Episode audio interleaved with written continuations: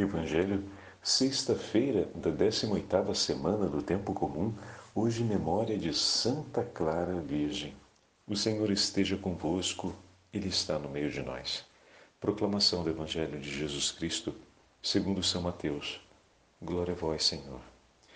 Naquele tempo, Jesus disse aos discípulos: Se alguém quer me seguir, renuncie a si mesmo.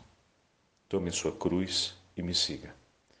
Pois quem quiser salvar a sua vida vai perdê-la, e quem perder a sua vida por causa de mim vai encontrá-la.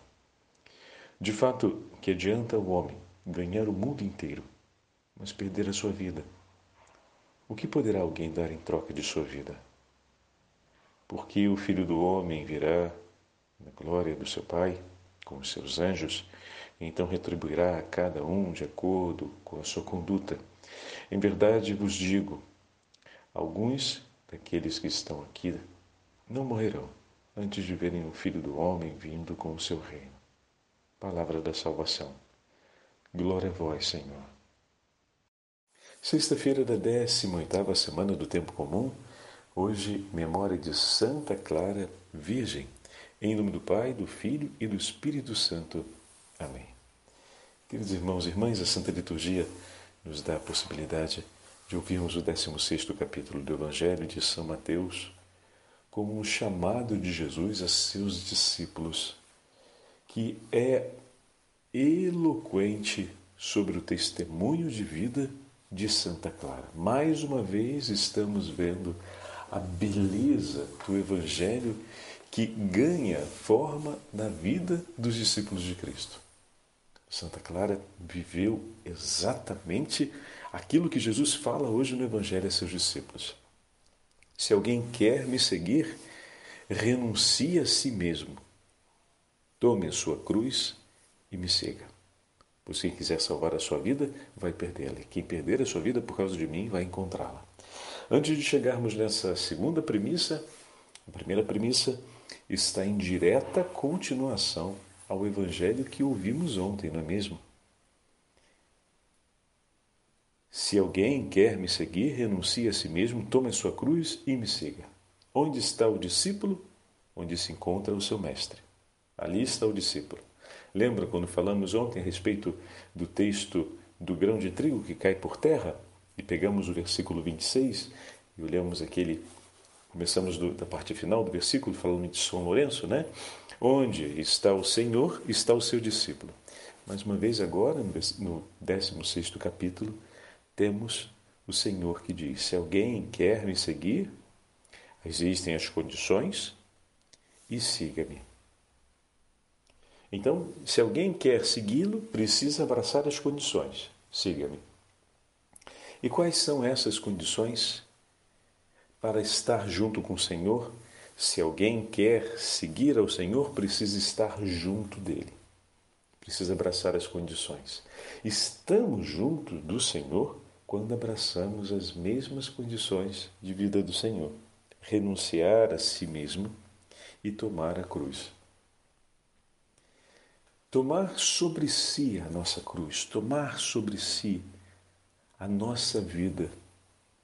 Ah, meu irmão, o primeiro passo disso é aprender a não ser, a não fazer-se vítima da vida, de si mesmo, da história Tomar sobre si a própria cruz significa abraçar a vida com tudo aquilo que nela há. Mas também significa um ato de grande responsabilidade e decisão sobre a sua própria história. Eu posso sentar à beira do caminho da minha história e chorar os lamentos e as lamentações de tudo o que acontece e aconteceu. Mas posso tomar a minha vida nas minhas mãos e dizer: Senhor, ajuda-me. Senhor, salva-me. Senhor, olha quanta coisa tem aqui que precisa ainda ser curada por ti, por ti, precisa ainda ser transformada por ti, mas eu pego tudo que sou e venho até você, Senhor, e coloco em suas mãos. Ajuda-me. Abraçar a própria vida e levar até Jesus tomar sobre si a cruz e depois renunciar a si mesmo. Renunciar a si mesmo dentre outras coisas, é sair do centro. Uma das grandes dificuldades que a gente encontra é o tempo que a gente perde na nossa vida, chorando como vítima da própria vida. Pobre de mim, olha o que fizeram de mim, olha o que aconteceu comigo, olha como eu estou, olha a forma como eu terminei, olha isso, olha aquilo. Senhor, tu podes tudo, tu podes transformar a minha história, tu podes transformar a minha vida. Eu tomo nas mãos cada sofrimento, cada dor, cada ferida e trago até a Sua presença, meu Senhor. Eu renuncio ser o patrão sobre a minha própria vida e venho aqui aos Teus pés e a coloco diante de Ti e te peço, salva-me, guia-me, protege-me transforma a minha história. Me ajuda, Senhor, a recomeçar a minha vida. Em alguns momentos, meus irmãos, nós vamos precisar recomeçar a nossa vida do zero. Depois, talvez, de uma grande perda, depois de um grande problema, de uma grande tragédia. Quantas vezes acontece que se torna evidente que é preciso fazer um recomeço? E às vezes pode vir aquela tentação de querer sentar e chorar pelo que ficou para trás, pelo que ficou desmoronado, por como desmoronou. Mas sabe, a vida não nos dá muito tempo de fazer isso, não, viu? A gente precisa recomeçar e recomeçar logo. E para poder recomeçar, é preciso ter aquele sobre quem se apoiar nesse recomeço.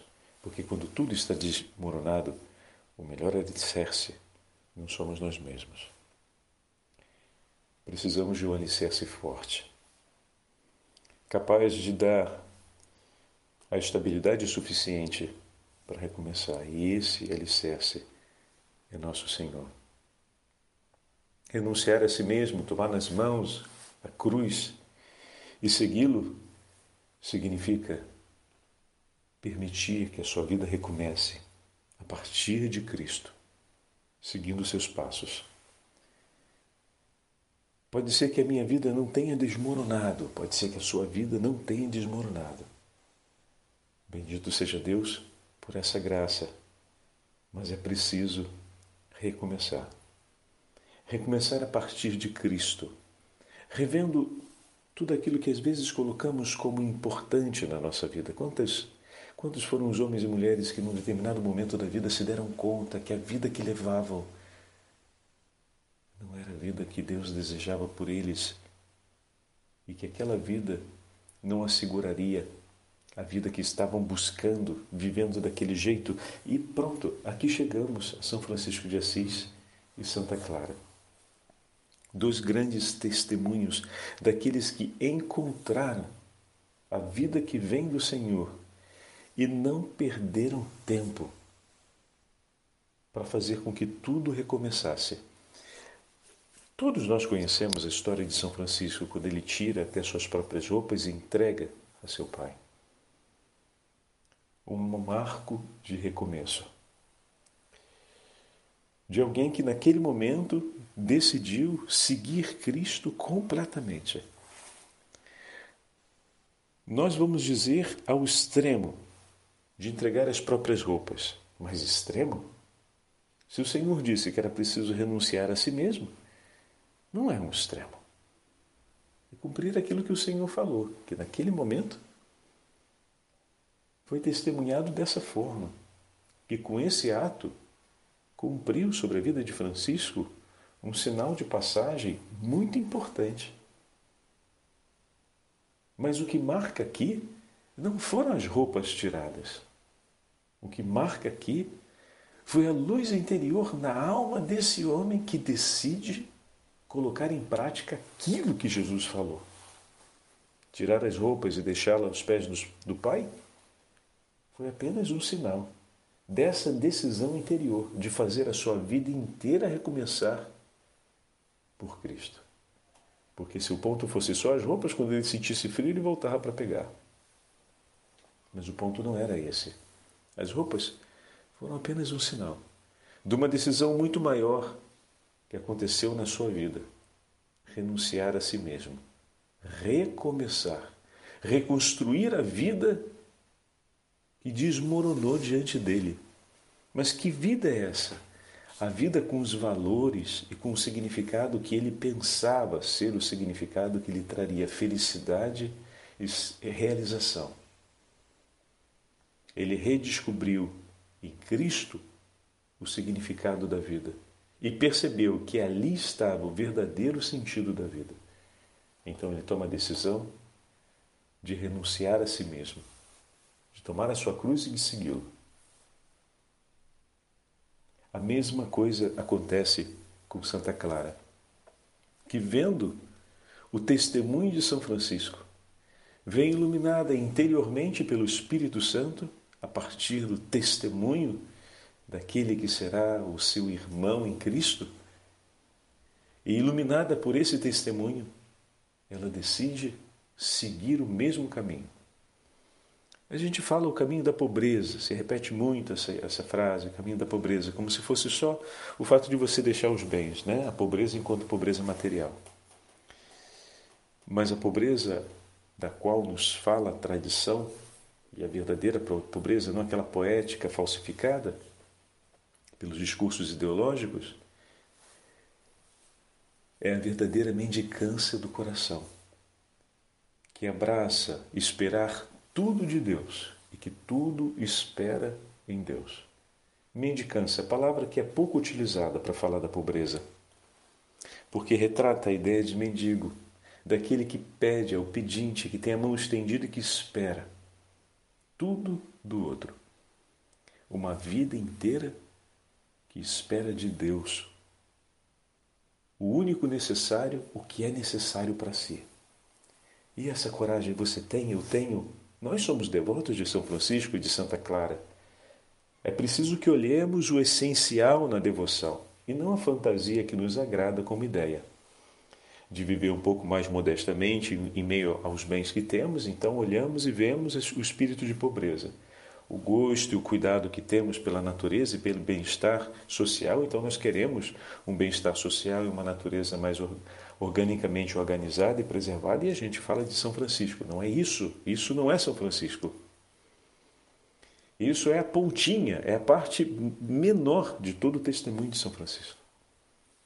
O testemunho principal é o testemunho penitente do homem que poderia tudo, porque vinha de uma família de comercialistas, de comerciantes, comerciantes de tecidos e de seda. Então, estamos num período onde ele, ele poderia, e estava já a sua família passando a um extrato superior, que já ia chegar às raias da nobilidade, ou que ocupava aquela zona comercialística burguesa, ou seja, eram os homens que faziam comércio entre os burgos e dessa forma faziam girar a economia em muitos aspectos e trabalhavam sobretudo para as famílias nobres. Então, no padrão de vida da sua época, ele estava numa condição ótima.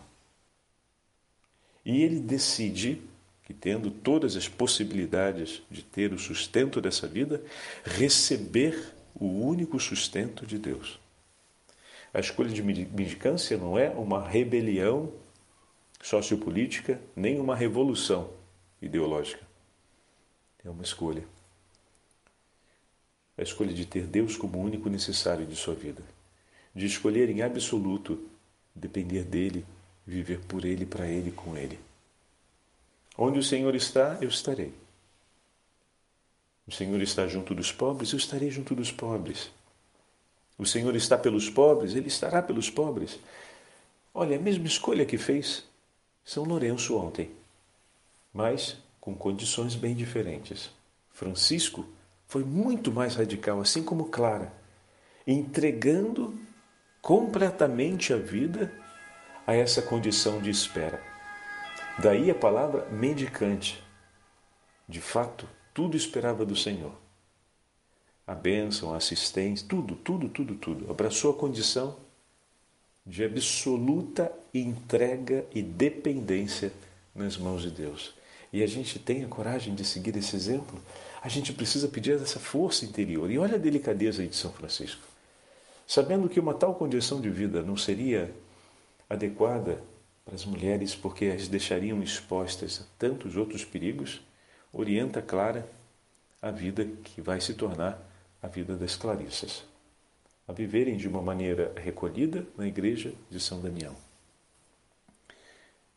Não poderiam viver em um eremitério aberto, exposto ao tempo, aos perigos e às ameaças que poderiam ter, tratando-se elas de mulheres, seja o estupro, seja o homicídio, tantas outras ameaças de vilania que poderia ter no meio da floresta e da área aberta, onde muitas vezes Francisco se retirava em eremitério.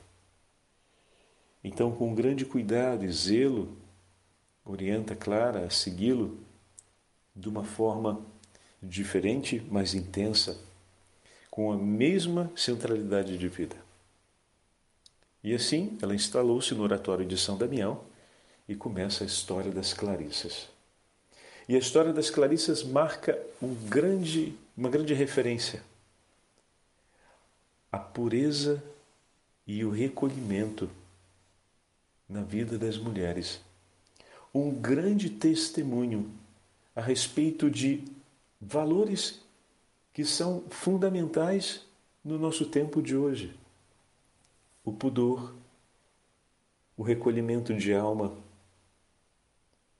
a busca pela pureza interior, ou seja, de ter um coração desagarrado da malícia, da perversão, da maldade, da vulgaridade, de maneira que a alma possa desejar o que vem de Deus e não apenas isso, mas conseguir reconhecer e atribuir o justo valor à beleza dos sinais de Deus e se encantar por aquilo que pertence a Ele, mais do que aquilo que brilha no mundo. Esse é um valor extremamente importante para todos nós. E perceber que a vida das Clarissas, nesse cuidado de São Francisco e no testemunho de Santa Clara, se torna um grande tesouro para a nossa sociedade, pois elas permanecem no tempo como testemunho vivo do grande valor da pureza e do recolhimento da alma à presença de Deus. Poder estar próximo de nossas irmãs, poder confiarmos nas orações de nossas irmãs, poder conviver com o testemunho de vida delas e recolher a beleza dessa verdade histórica e não apenas isso, mas o gosto por desejar viver assim. É um grande patrimônio que permanece no tempo em favor de todos nós. Ao mesmo tempo, um testemunho que ilumina a nossa sociedade que vai numa direção contrária. Buscar o recolhimento do coração com as coisas de Deus e deixar tudo aquilo que possa arrastar-nos no caminho da malícia, da perversão, da impureza, da busca por aquilo que não agrega a alma, mas somente a ambição dos sentidos de maneira que o homem se torna sempre mais sensual. Mas o sensual aqui não é no sentido vulgar da palavra sensualidade, mas sempre mais aguçado com os seus sentidos para as coisas desse tempo, para as coisas desse mundo. Só que os nossos sentidos, o olfato, a visão, o tato, o paladar, todos os nossos sentidos, né, eles não estão ligados somente às questões desse mundo, eles nos levam também a perceber as coisas eternas. E é importante considerarmos isso, porque muitas vezes acreditamos que os sentidos estão limitados a esse tempo. Mas não é assim. Do olfato ao paladar, do tato à visão e à audição, elas se orientam também em função das coisas eternas. Quantas vezes não contemplamos a glória de Deus presente no Santíssimo Sacramento? Aí fica aquela pergunta, mas e padre, quando eu olho o Santíssimo Sacramento eu vejo só Rocha Santa. É verdade, mas quantos dos nossos irmãos e irmãs que viveram um caminho né, tiveram aquilo que nós normalmente chamamos, ah, isso são experiências místicas, são experiências para poucos. Bom, todo homem é chamado à máxima comunhão com Deus. E se a máxima comunhão com Deus supõe a expressão dos acontecimentos místicos, era para isso se dar na vida de todos os batizados. Só que, como nós vivemos uma vida muito agarrada com os nossos sentidos e os nossos afetos ao tempo presente e às realidades desse mundo, e procuramos ensiná-los a agarrarem-se pouco nas realidades eternas, ou melhor, nós combatemos pouco para eles se desagarrarem dessas realidades, aí é claro que esses acontecimentos que nós vamos classificar como acontecimentos místicos ou como percepções místicas vão ser muito mais escassos, né? Mas a gente vai ver eles com uma abundância, com uma avalanche na vida de centenas, para não dizer praticamente quase todos, os santos que foram os grandes ascetas, ou seja, os grandes santos de penitência. E o que é a vida de penitência, senão uma vida que nos leva a morrer para esse mundo? Uma vida que nos leva a renunciar a nós mesmos, a tomarmos a nossa cruz e a orientarmos a nossa vida em mendicância a Jesus Cristo. Viver como mendicantes nesse mundo, necessitados completamente de Deus, com os nossos sentidos orientados para Ele, com todo o nosso ser orientado para Ele. Perceberam agora? Aquilo que vemos na vida dos santos místicos não é um privilégio para poucos, mas acontece na vida de poucos porque poucos são aqueles que tomam uma decisão tão forte de orientar a sua inteira vida para as coisas de Deus e de abraçar um caminho de ascese e penitência também sobre os sentidos, o que nós vamos chamar de itinerário de mortificação, ou de penitência, que é mais simples, de maneira que diminua sempre mais o apego às coisas desse mundo, ao brilho das coisas desse tempo e aumente mais a minha proximidade, o meu vínculo com as coisas de Deus. Jesus presente na Eucaristia, por exemplo, está sempre presente com o esplendor integral de sua glória. Não se, não se tem nada fora. Cristo glorioso está ali diante dos nossos olhos, com todo o seu esplendor e glória.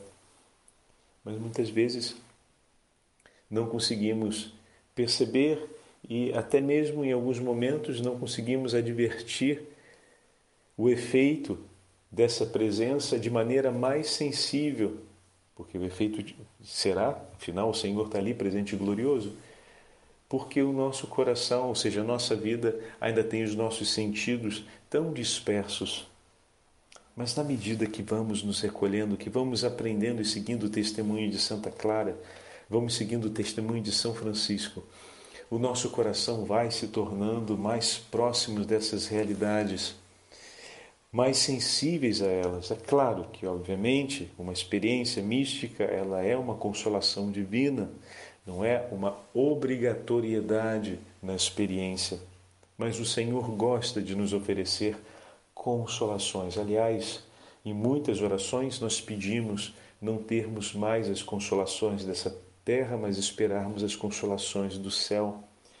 E dentre as consolações do céu também estão essas realidades. É claro que a gente não vai buscar o caminho de santidade ambicionando que essas coisas aconteçam e usando como parâmetro se essas coisas acontecem, então significa que meu itinerário de santidade está sendo mais firme. Não. Porque são consolações que o Senhor nos dá mas na medida em que os nossos sentidos se tornam menos entranhados nas realidades desse mundo e ambicionam menos possuir as realidades desse mundo e se orientam mais à alegria e ao gozo de possuir as realidades que são eternas, mais livre se torna a nossa alma e ao mesmo tempo vamos vivendo não apenas a pobreza, mas a alegria de ter Deus como nosso único tesouro. Esse é o sentido de ser pobre. para ter Deus como o único tesouro da nossa vida, o único tesouro da nossa existência, para ser oferecido e disposto em favor de nossos irmãos e irmãs, como Santa Clara e São Francisco sempre fizeram.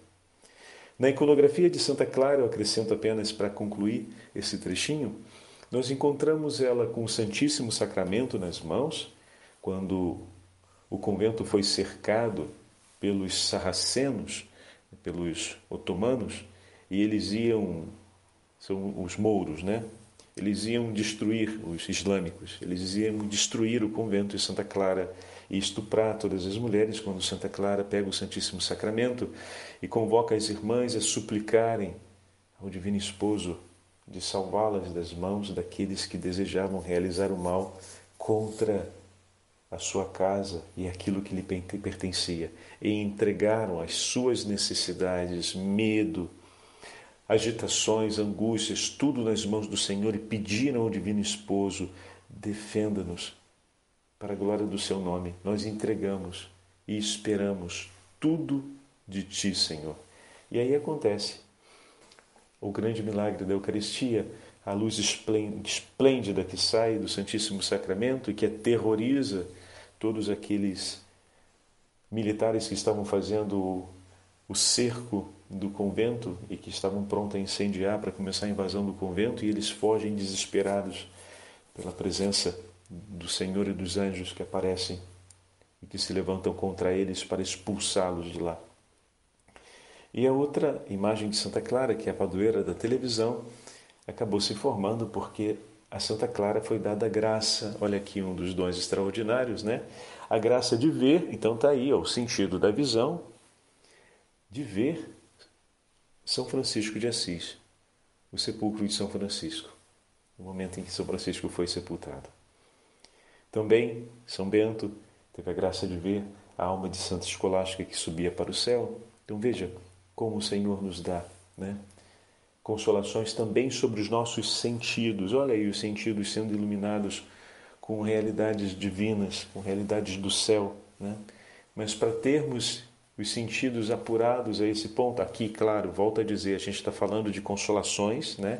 Então o Senhor dá, por graça, consolação sobre, sobre essas, esses temas, mas ter os nossos sentidos assim, tão entregues ao ponto de colocarmos como no exemplo do testemunho com a Santa Eucaristia, todos os nossos afetos nas mãos do Senhor. Ter uma entrega completa da própria vida nas mãos do Senhor, como fez Santa Clara. Peçamos ao Senhor a graça de vivermos desse modo e renovemos a nossa forte devoção a Santa Clara e a São Francisco de Assis, que marca o nosso inteiro Brasil pela grande presença que nossos irmãos franciscanos tiveram no início da evangelização e têm ainda hoje em grandes partes do nosso Brasil. Que o bom Deus abençoe as nossas irmãs Clarissas, que são para nós um testemunho dessa vida de completa entrega, entrega ao Senhor, da busca do coração puro, conforme a bem-aventurança nos assegura, declarada por, pelo próprio Jesus, que disse que verão a Deus que os nossos olhos possam contemplar a Deus e que o desejo da pureza interior nos acompanhe sempre pela intercessão de Santa Clara e de São Francisco de Assis. O Senhor esteja convosco, Ele está no meio de nós. Pela intercessão de todos os santos e santas da família franciscana, de maneira particular pela intercessão de Santa Clara, Santa Inês, São Francisco de Assis e da Beatíssima Virgem Maria, Mãe dos pobres, Abençoe-vos o Deus Todo-Poderoso, Pai, Filho e Espírito Santo.